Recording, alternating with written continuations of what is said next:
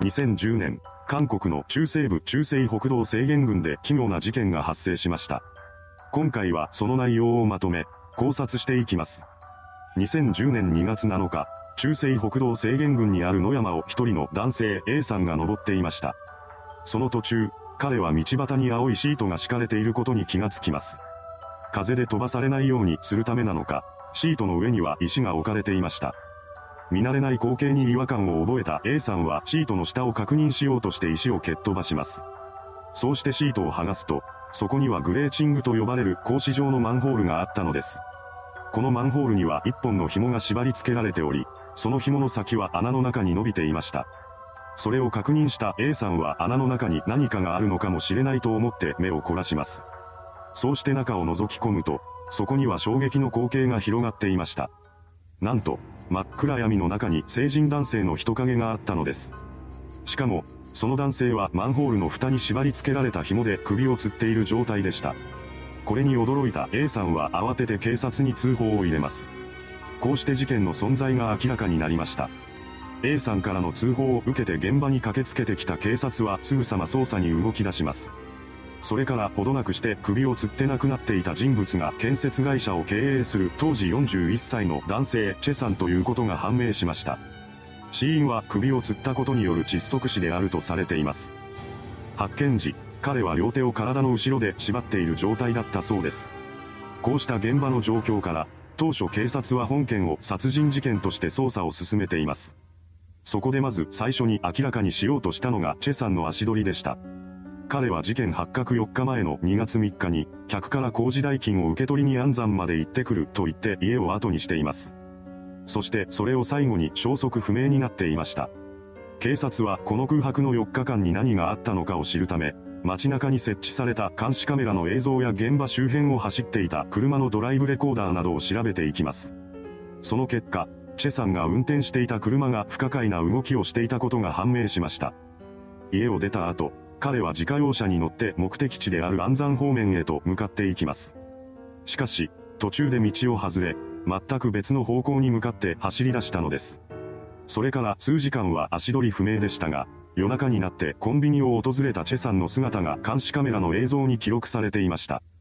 この映像から、特に変わった様子は見受けられなかったそうです。ただ、一つだけ気になる点がありました。それは彼の格好が家を出た時と変わっているということです。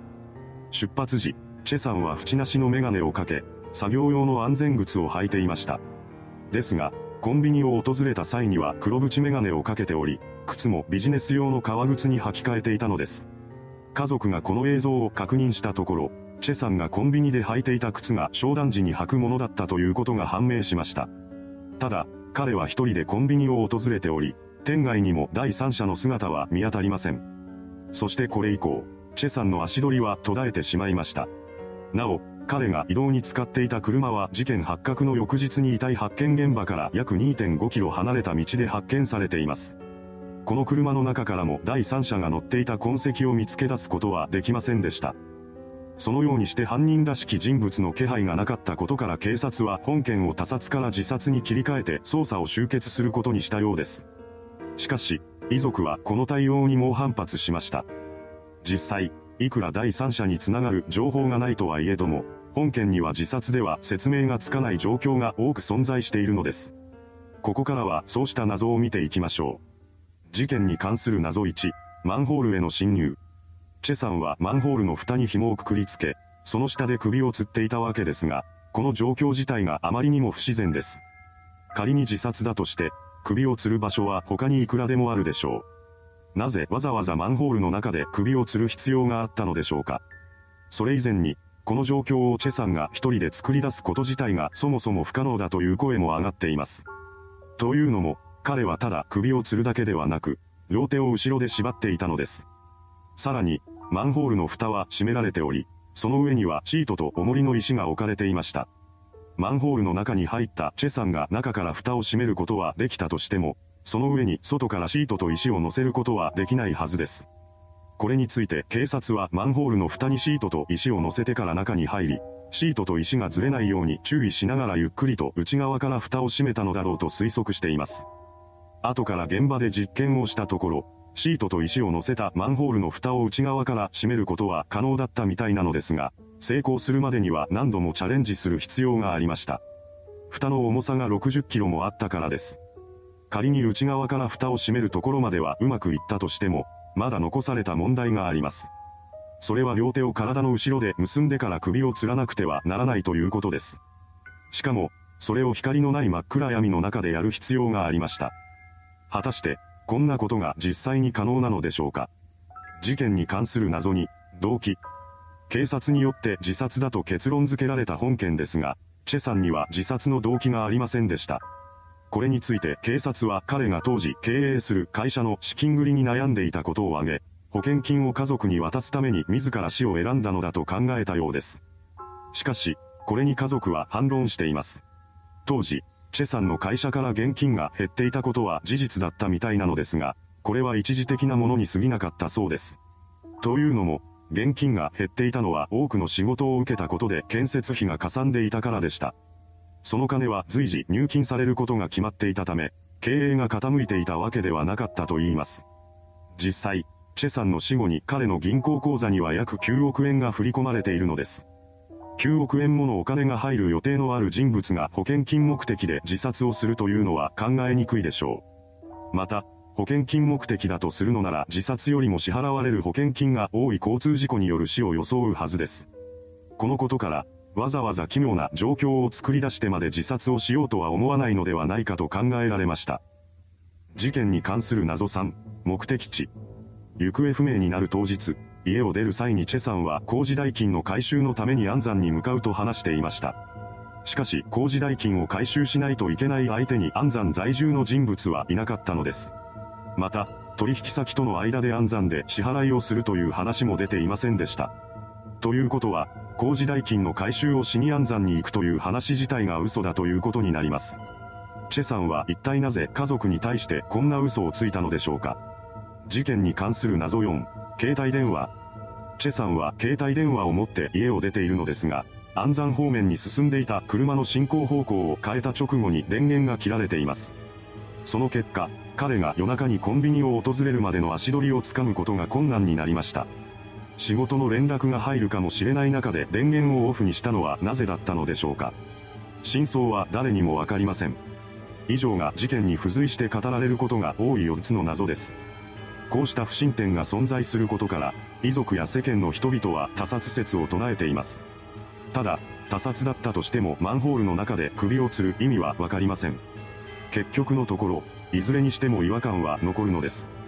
そんな中で囁かれるようになったのが第三者の手を借りた自殺説でした。ここからはこの一節を詳しく見ていきましょう。失踪前、チェさんは取引先から本当に工事代金が支払われるのか不安になっていました。このことについて悩んでいるうちに彼は精神的に追い込まれてしまいます。その結果、チェさんは自殺することで家族が保険金を受け取れるようにしようと考えました。しかし、自殺だったことがバレると保険金の支給に問題が発生するかもしれません。そのため彼は自殺とは思えないような状況で死ぬ必要がありました。そこでチェさんは一人の知人 X を頼ることにしたのです。X はチェさんの死に直接手を貸すことは拒んだものの、事件を偽装することだけに協力するのは承諾しました。失踪当日、安山に向かうために自宅を後にしたチェさんは途中で行き先を変えています。この時彼が向かった先が X の居場所でした。